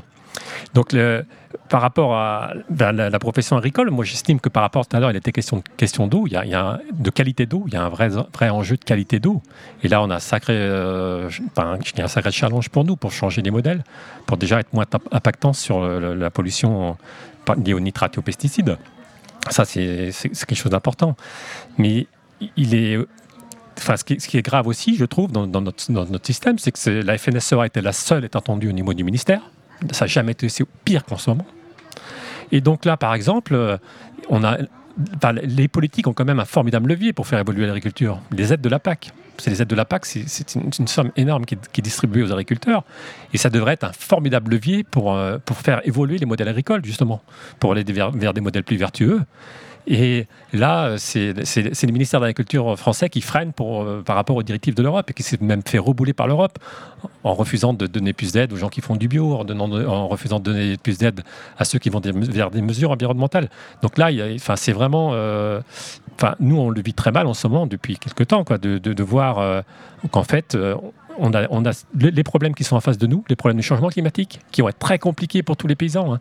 Je peux vous dire que l'été qu'on vient de vivre, pour bon nombre de paysans, c'est très, compliqué. Il y a le problème de la chaleur. J'ai discuté avec des maraîchers récemment qui ont passé l'été à essayer de sauver leur culture et qui, et qui ont subi la chaleur. Enfin, je veux dire, moralement, c'est très dur. Et on a le sentiment que bah, qu'on a un gouvernement qui parle de plus en plus qu'à quelques-uns. Et, on voit bien ce que ça donne à, l'échelle d'un département où on nous dit bah, la solution c'est des bassines, c'est des bassines. Et le gros goulot compresseur continue, alors que, que, que, oui, une bonne partie des paysans n'est pas du tout concernée par ce problème-là. Alors il y a un protocole effectivement qui, euh, a été mis, euh, qui a été proposé. Alors il a été rejeté euh, en fin d'année dernière. Il y a un nouveau qui a été présenté cette année. Ils ont un petit peu revu leur copie. On passe de 41 à 30 bassines. Qu'est-ce que vous pensez de ce protocole-là et des contreparties hein, qui sont demandées quand même aux agriculteurs irrigants avec des prélèvements encadrés, avec moins de pesticides, la plantation de haies. Voilà, il y a quand même des contreparties qui ont été euh, demandées. J'imagine que pour vous, elles ne sont pas suffisantes. Oui, il y a des contreparties. Après, moi, le, problème, c'est que moi, je reviens toujours au problème de fond. On est en train de on a un problème de d'eau, de volume d'eau, et puis là, on est parti sur des contraintes environnementales. Alors, je dis pas que c'est pas important, mais pour moi, je le dis tout à l'heure, le projet de départ est complètement mauvais. Il faut le revoir à la base. Je dis pas qu'il faut pas faire des mesures environnementales, mais ce qu'il faut, c'est le, problème. Nous, ce qui nous pousse le plus de problèmes, c'est le problème du partage de l'eau et de l'accès à l'eau pour tous. Voilà. Et voilà. Donc, euh, il faut remettre tout à plat abandonner ces références historiques, mais on n'a pas d'irrigants autour de la table, mais si vous avez des irrigants ici et vous dites il faut abandonner les références historiques de 2003, alors là, ouh, là sais pas comment on sort de la salle, il faut faut pas être euh, voilà. Donc la profession n'est pas prête à, lâcher ce qu'elle a acquis. Et moi, ce protocole, de toute façon, on pourra toujours mettre de la peinture verte sur un projet qui est bancal, parce que c'est un peu ce c'est comme ça que je le vois. Euh, on n'arrivera pas à des choses euh, intéressantes. Là, on a une étude, euh, une fameuse étude HMUC qui doit redéfinir les volumes prélevables ici. On va même pas attendre des résultats de cette étude pour, pour soi-disant commencer les travaux. Alors, euh, déjà, il faut qu'on m'explique. Et quand on aura fait quelques bassines, elles seront faites pour quelques-uns. Et puis voilà, il y en a déjà qui fonctionnent dans la Vienne. Il y a déjà une dizaine de bassines qui fonctionnent. Déjà, il faudrait qu'on fasse le bilan de ce que, ça a donné avant de vouloir en faire d'autres. Voir ce qu'il y a autour. Parce qu'on sait très bien que bah, où il y a des bassines, il y a, il y a plus de maïs. Voilà, parce que tout simplement, quand on a commencé à arroser une culture, on a arrêté en cours de route, c'est euh, c'est catastrophique pour la culture. Quand on a son bassine et qu'on sait qu'on a son volume d'eau, eh ben on, peut conduire sa culture de maïs jusqu'au bout. Voilà. Donc la surface de maïs a déjà baissé en Poitou-Charentes, mais il faut encore qu'elle baisse. C'est une culture qui consomme vraiment beaucoup trop, trop d'eau l'été. Julien Leguet. Oui, alors je ne connais pas précisément le protocole euh, pour la Vienne. Par contre, on a le retour d'expérience pour le protocole des Deux-Sèvres, qui, d'après euh, le gouvernement Macron, euh, est le modèle à propager partout. Et donc, on en a une première déclinaison là sur la Vienne. Je vais donner deux, trois exemples, hein, mais très clairement, ce que je dénonce, c'est que c'est une odieuse opération de greenwashing et qui vise à faire croire qu'il y a plein de nouveaux engagements, alors qu'en fait, ça correspond à des engagements qui sont déjà en cours parce qu'ils sont sur un programme ressources, parce qu'ils sont sur une zone où il y a une ZPS avec des outardes canepetières, etc. Donc c'est un, exercice avant tout de collage de, micro-mesures et en réalité très peu contraignante. Euh, un exemple, par exemple, euh, c'est que euh, sur notre territoire, ne prennent pas d'engagement agro-environnemental ceux qui sont en agriculture biologique. Normal. Mais ceux qui sont HVE, haute valeur environnementale, le label pseudo-bio de la FNSEA, mais pas de contraintes nouvelles non plus. Alors que HVE, pour les gens qui ne le savent pas, permet tout à fait le recours aux pesticides. Donc, euh, bah, pour le coup, comme ils sont HVE, ils n'ont pas de mesures à prendre en termes de diminution de pesticides. Ça, c'est un exemple. Et c'est vachement important puisque c'est ce qui va euh, rien que dans la classification des exploitations. Un autre truc, euh, par rapport aux haies.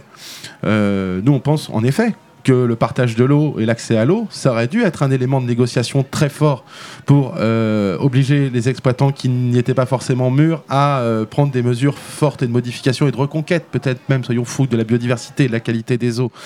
Donc, euh, avant de se faire virer des pseudo-négociations, on avait dit ben il faut remailler le territoire, il faut de toute urgence remettre des haies importantes là où on avait des bocages il y a 50 ans.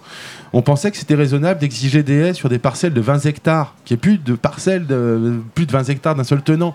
On discutait avec les camarades euh, exploitants, ils disaient bah non, ça gêne pas le tracteur. hein, euh. Et euh, au résultat des courses, l'engagement est pour pouvoir bénéficier des volumes d'eau. Alors déjà, le truc, c'est que c'est calculé par rapport au nombre d'hectares irrigués sur sur la- sur l'exploitation. Et ben c'est 10 mètres linéaires par hectare irrigué. Ben, si simplement vous maintenez 10 mètres linéaires par hectare irrigué, vous cochez l'engagement. Maintenez, hein, c'est pas créer de nouvelles euh, haies. Ben, vous avez tout compris. Ben, tout le protocole, il est comme ça. Alors s'il y a des gens qui veulent euh, passer du temps avec le tableau, etc., on le prend quand, euh, quand, quand vous voulez. C'est un travail technique, long, et, euh, mais en tout cas que les gens qui entendent l'émission n'aient aucun doute là-dessus. C'est une odieuse opération de greenwashing dont Benoît Biteau, eurodéputé qui suit de très près ce dossier, dit que de toute façon, ce sera un, un moins 10 ans et avec une valeur ajoutée en termes d'agro-environnement moindre que ce qui nous attend là par rapport à la PAC. Ce sera même ce sera en dessous de la mise à niveau de la PAC. Donc halte au feu quoi. On va vous laisser euh, tous les deux juste une dernière question. Quelles sont pour vous les prochaines échéances et, et les prochains euh, combats euh, à mener? Bon, les prochaines séances, on ne sait pas. On, on nous dit que le protocole serait validé rapidement. D'ailleurs, simplement, je voudrais rajouter que le protocole, s'il est validé dans la Vienne, la Chambre d'agriculture, app- apparemment, ne va pas le signer. Donc, euh, je vois mal comment on va appliquer des mesures environnementales sans la Chambre d'agriculture. Enfin, c'est c'est un non-sens complet. Voilà, bah, les prochaines séances, c'est d'essayer de peser encore sur ces décisions, euh, parce que euh, nous, on pense que ce projet-là, il ne faut pas du tout qu'il soit, qu'il s'embarque tel qu'il est. D'ailleurs, je voudrais rajouter un élément sur- tout à l'heure par rapport à, l'économie agricole, parce que beaucoup d'agriculteurs nous disent que c'est indispensable pour nos fermes, mais nous, ce qu'on en voit, c'est que les agriculteurs qui partent dans ce modèle des bassines, qui est un modèle très coûteux pour eux, on, a des fortes inquiétudes aussi qu'au niveau économique, euh, si c'est pour faire des grandes cultures, on a un peu de mal à voir comment ils vont arriver à s'en sortir parce qu'on parle de surcoût de 400 à 500 euros de l'hectare. C'est quand même. euh, alors, quand le prix des céréales est cher comme aujourd'hui, ça passe, mais, demain, si le marché se retourne, euh, et ça, il est fort probable malheureusement qu'il se retourne, voilà, donc c'est un modèle en plus qui économiquement, euh, moi en tant que paysan, m'interroge fort. voilà, Est-ce qu'ils ils partent pas dans un modèle qui va enfin, les emmener dans le mur, hein, économiquement Sur le côté des échéances à venir, euh, en Deux-Sèvres, on est euh, clairement en alerte rouge, puisqu'on est euh, sous le coup du démarrage imminent de la plus grosse bassine en projet sur la Sèvre niortaise et le Mignon, la bassine de Sainte-Soline, un monstre de 16 hectares, de 720 000 mètres cubes. C'est la plus grosse en Deux-Sèvres, hein, et même, je pense, par rapport à la Vienne, c'est. C'est la, la Big Mama.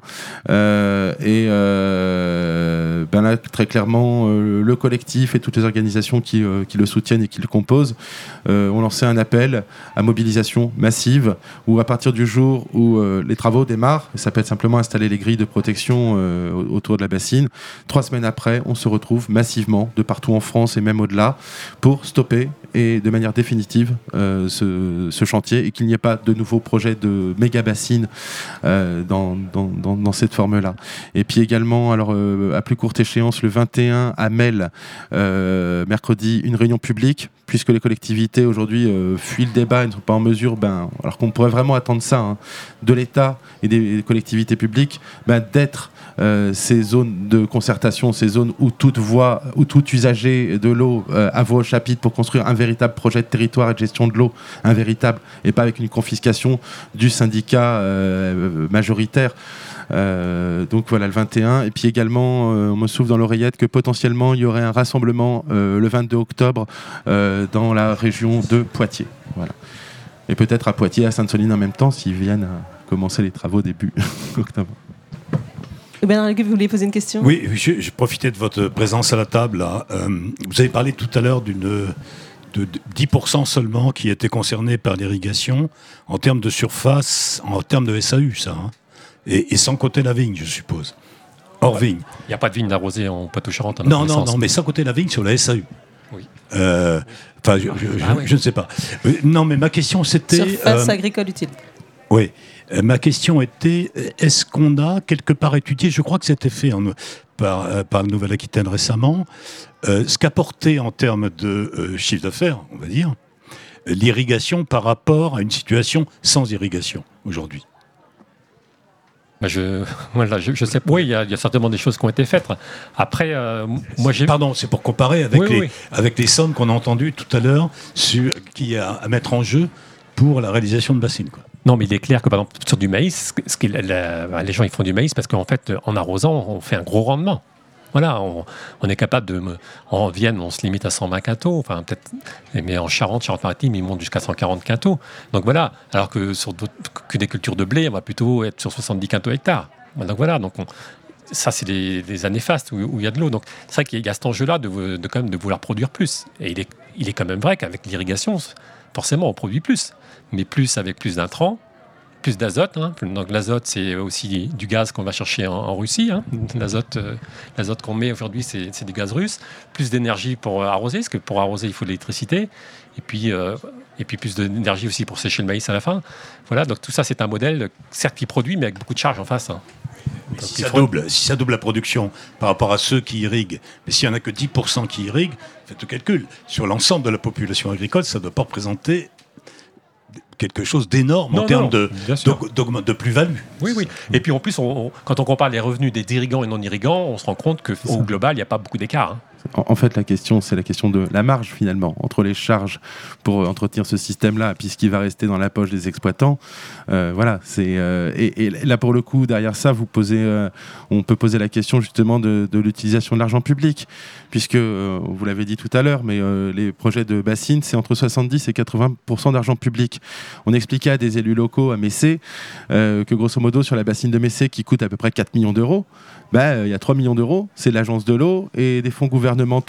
Les gens, on leur posait la question de savoir s'ils avaient le moindre équipement sur la commune, un équipement collectif aussi coûteux et qui bénéficie d'un tel montant. Il n'y a pas de salle de sport, hein, il n'y a pas de piscine à Messé. Par contre, il y a 3 millions d'euros qui vont être euh, mis euh, dans cet équipement-là.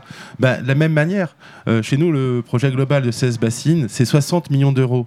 Est-ce qu'à 60 millions d'euros, on ne peut pas complètement repenser et accompagner les fermes qui veulent changer effectivement de pratique? Et moi, je pense que, alors peut-être c'est trop simpliste, mais j'ai l'impression qu'il une véritable alternative à euh, l'irrigation intensive. Euh, c'est les filières courtes et donner la possibilité aux paysans de re-remplir leur fonction nourricière première et qu'ils ne soient pas euh, que des producteurs d'un grain qui va partir dans un silo dont ils ignorent toute la destination, etc. Je vais l'illustrer avec un camarade qui est malheureusement pour lui pris dans un projet de bassine parce que papa l'avait emmené là-dedans. Il avait une stabule qui fait du, qui pisse du lait, quoi. hein, et puis lui est passé en bio. Et euh, je lui ai posé la question de savoir s'il savait le coût qu'allait lui coûter sa part privée d'investissement dans la bassine. Mais il ne savait pas parce que le montage financier était tellement complexe. On lui avait dit t'inquiète, tu paieras l'eau plus cher, mais euh, tu feras pas de, prêt, quoi. J'ai fait le calcul pour lui. Sa part privée euh, sur, l'ensemble de, la bassine, c'est 100 000 euros. Et la part euh, d'aide publique, c'était 200 000 euros. Et donc je lui posais la question, je lui dis, t'as quoi comme revenu aujourd'hui? Le copain, il trime, il touche pas le SMIC, quoi. Par contre, il a un chiffre d'affaires énorme, mais la marge, il n'y a pas de marge, parce qu'il paye de l'électricité. Et là, avec le, imaginez le système d'irrigation avec les nouveaux coûts de l'électricité. Je disais tout à l'heure, la, tension sur les réseaux, mais en-delà de ça, simplement économiquement. Là, le copain, on lui annonçait à l'époque, ça donne des ordres de grandeur, euh, pour un même volume, il payait 8000 euros d'eau. C'est pas rien hein, dans une petite entreprise, une charge de 8000 euros. Le fait qu'il investisse dans la bassine, c'était 20 000 euros. Bah là, entre les coûts de sécurisation, euh, parce qu'il faut mettre des, euh, des, des- des- des- des gardes, euh, des maîtres chiens, etc., et le surcoût de l'énergie, ce serait 26 000 euros. Et le copain arrive toujours pas à sortir un SMIC. Et je lui dis, mais on te filerait 200 000 euros, tu ferais quoi? Il dit, Ah bah, tout de suite, je fais un atelier de transformation de mon lait. Et puis avec ma copine, on s'installe et puis on fait de la crème pour eux. Mais qu'est-ce qui fait qu'aujourd'hui, l'État, Macron et la bande et les régions, hein, etc., soient pas capables de d'opérer cette transition et de dire, bah, en fait, l'argent public, il doit aller à des projets vertueux, créateurs d'emplois, relocalisation des, des productions euh, et respect du milieu, respect des vivants, tout simplement, quoi. Merci euh, beaucoup Julien Leguet, donc euh, porte-parole de Bassine No Merci, et puis Nicolas Fortin de la Confédération paysanne. On garde avec nous Bernard Leguet et Mohamed Amni pour euh, une conclusion. On va essayer d'ouvrir un petit peu euh, le débat par rapport à la question du changement climatique et, de l'eau. Petite pause juste musicale, un petit clin d'œil avec ce titre de François Morel, La Bassine.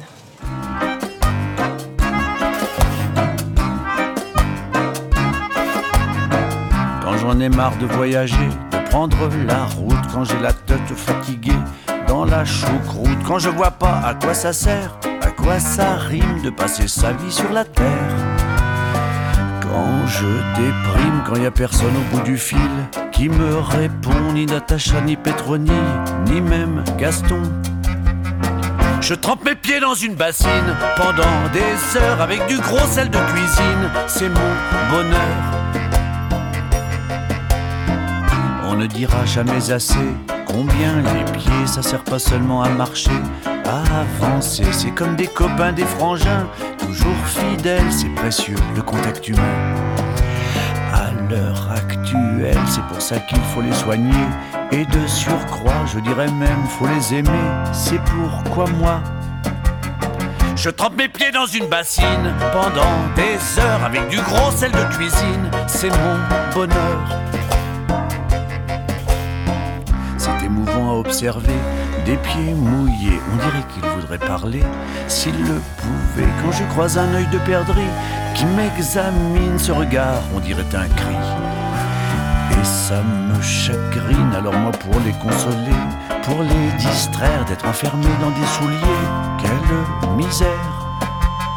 Je trempe mes pieds dans une bassine pendant des heures avec du gros sel de cuisine. C'est mon bonheur. Il trempe ses pieds dans une bassine Exactement. avec du gros sel de cuisine. Si ça ne vous dérange pas. Je trempe mes pieds dans une bassine Pendant des heures, avec du gros sel de cuisine. c'est son bonheur. Ricazaraï trompe ses fesses, sans résultat. Cléopâtre et son lait d'ânesse, c'est du blabla. Un seul remède est indiqué, admettez-le, tremper ses pieds dans l'eau salée. Et fermer les yeux si un jour on doit m'enterrer. Quelle drôle d'idée, j'aimerais sans exagérer vous demander. Mettez mes pieds dans une bassine, avec du gros sel de cuisine. Faites-les tremper, s'il vous plaît. C'est ma dernière volonté.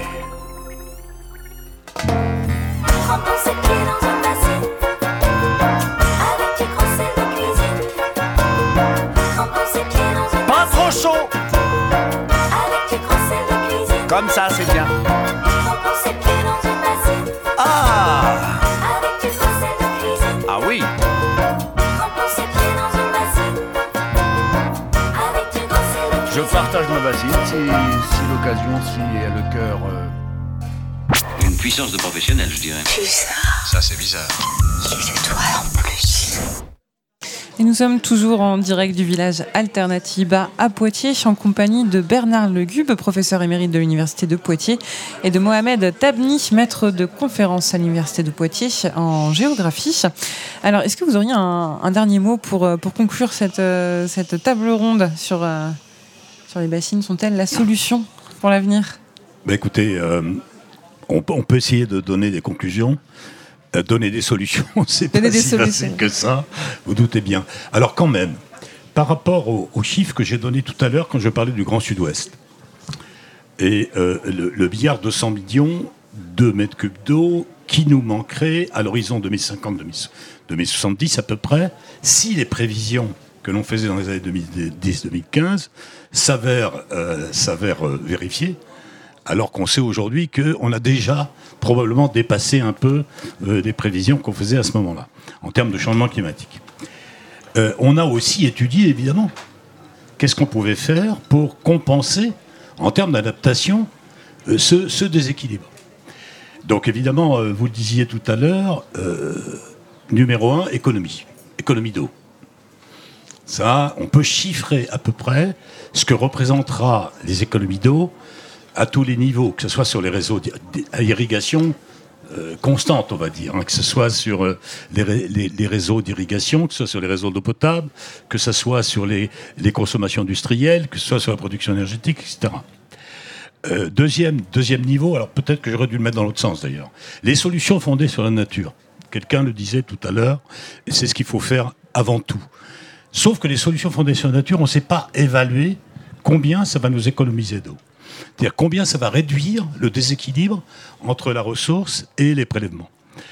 Euh, alors, on a actuellement euh, des, groupes de travail, euh, notamment la plateforme d'entente sur l'eau pour le Grand Sud-Ouest, qui est financée par l'Occitanie, Nouvelle-Aquitaine et par l'Agence de l'eau à Drogaronne, d'ailleurs que je dis au passage, euh, qui, qui, qui, qui essaie de récupérer des données un peu partout pour voir à combien on peut estimer euh, le gain euh, par les solutions fondées sur la nature. Vous allez me dire, c'est quoi Oui, Les SFN. C'est quoi les SFN eh ben, La première chose qui nous vient, qui nous vient à l'esprit, c'est les zones humides.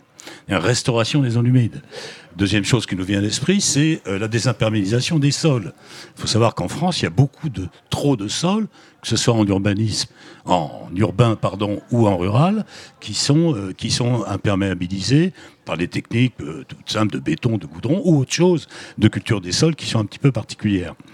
Euh, c'est aussi les haies dont on parlait, c'est aussi l'agroforesterie, c'est aussi toutes les techniques agro-environnementales qui peuvent nous aider aussi à ce niveau-là. Ensuite, euh, comme autre solution d'adaptation, il y a bien sûr toutes euh, les, eaux, on va dire, non conventionnelles, c'est-à-dire la réutilisation des eaux usées, l'utilisation des eaux de pluie, un peu de dessalement d'eau de mer, etc. Ensuite, il y a aussi, euh, on parlait de retenue tout à l'heure, il y a des barrages qui existent sur le Grand Sud-Ouest. On a des barrages hydroélectriques. Ces barrages servent aussi à faire du soutien d'étiage pour nos, rivières, pour la biodiversité. Mais c'est pas optimisé comme il faut.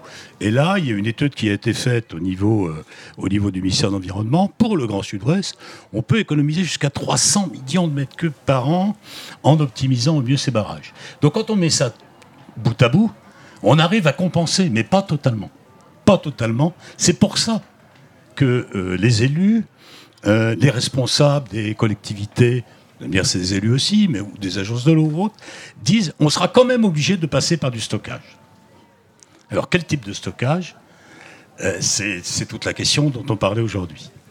Et donc Voilà, un stockage qui peut-être euh, permettrait de plus de Du stockage d'eau d'hiver. hein, je vous voilà, mais plus d'uti- d'utilisation que euh, juste euh, une poignée d'irrigants. euh, Ah bah oui. Alors bien évidemment, quand on parle de stockage, c'est sous-entendu du multi du multi-usage euh, après, hein, bien sûr. Soit pour eau potable, que ce soit pour l'irrigation, que ce soit pour l'énergie, ou que ce soit pour les loisirs, par exemple.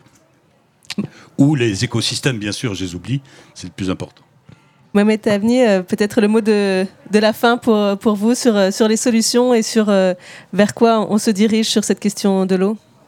Oui, euh, vers quoi on, on- on peut se diriger, c'est vraiment ra- euh, raisonner à la fois de manière globale et au niveau du territoire, c'est-à-dire réancrer la gestion de l'eau au niveau du territoire. C'est-à-dire un territoire ne, doit pas arriver, territoire, je dis une collectivité, ça peut être des EPCI, comité de communes ou autre, ou métropole plus le reste, euh, ne doit pas arriver à des situations de crise crise, c'est-à-dire euh, arriver à, à- à des solutions d'urgence, etc. Ça veut dire c'est de la, prévention. Et pour l'eau, euh, on arrive maintenant, maintenant on a les données, même si elles ne sont pas tout à fait précises, que on va vers des situations de tension de plus en plus fortes, et donc ça oblige à réviser euh, la manière d'utiliser cette ressource. Donc, aussi bien en termes euh, déjà d'économie, d'économie d'eau, euh, les rendements des réseaux, favoriser l'infiltration, parce que le meilleur stockage de l'eau est dans les nappes et dans les sols, la réserve utile des sols. Euh, C'est la meilleure, hein, donc pour l'eau potable et, pour le reste. Euh, deuxième point, c'est la place de l'agriculture, donc dans le territoire et par rapport à l'eau. Donc il y a cet aspect de d'éviter, c'est un bien commun, tout le monde a droit à l'eau, y compris les agriculteurs, mais pas éviter l'accaparement. Déjà, c'est au profit d'une population restreinte. Une bassine, enfin une bassine telle qu'on la conçoit maintenant, euh, elle doit être utilisée collectivement. Mais parfois collectivement, c'est deux personnes. hein. donc c'est c'est quand même pas ceux qui avaient un droit d'eau euh, ils rajoutent. Donc il n'y a, plus d'entrants dans le système d'irrigants. Il n'y a plus. Donc il y a quand même une rente de situation quelque part pour certains. Donc euh, voilà, euh, euh, le, partage de la ressource par rapport à tels usages pour éviter les crises et surtout pour que la biodiversité continue à rendre ce qu'on appelle des biens et services écosystémiques, hein, donc tout ce qu'on ne voit pas mais qui participe à la, à la qualité de notre environnement, et, donc le, le- les outils que l'on a au niveau du territoire pour essayer de, de, trouver un consensus euh, fort, pas, pas mou euh, ou, à, ou à court terme, c'est essentiellement le, euh, vraiment le projet de territoire, le projet de territoire avec, un, avec des, objectifs ambitieux et de relocalisation en réservant une partie de stockage pour l'irrigation euh, euh, à haute valeur, on peut dire, ajoutée pour les productions, et la réinsertion dans le projet alimentaire territorial qui permet des circuits courts et qui permet de donner euh, une rémunération intéressante aux agriculteurs et juste. Merci beaucoup Bernard Legube, merci beaucoup Mohamed Tabni d'être venu euh, sur ce plateau. Merci Ludmila Guignard, merci à toute l'équipe de Radio Pulsar euh, pour euh, la réalisation de cette émission et merci bien sûr à Alternativa de nous avoir accueillis. Merci à vous, public et auditeurs, auditrices, de nous avoir accueillis chaleureusement sur ce village des alternatives. On se quitte avec ce son de Christine and the Queens qu'on appelle maintenant Red Car qui reprenait en 2019 sur un plateau télé ce titre de Véronique Sanson, Rien que de l'eau.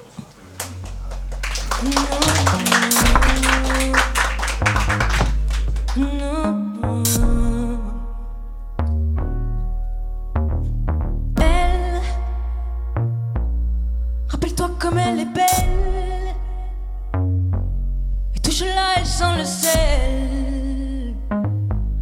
C'est un nom miraculeux.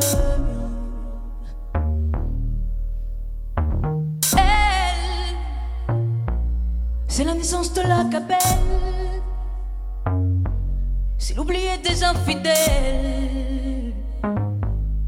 À la terre des futurs vieux.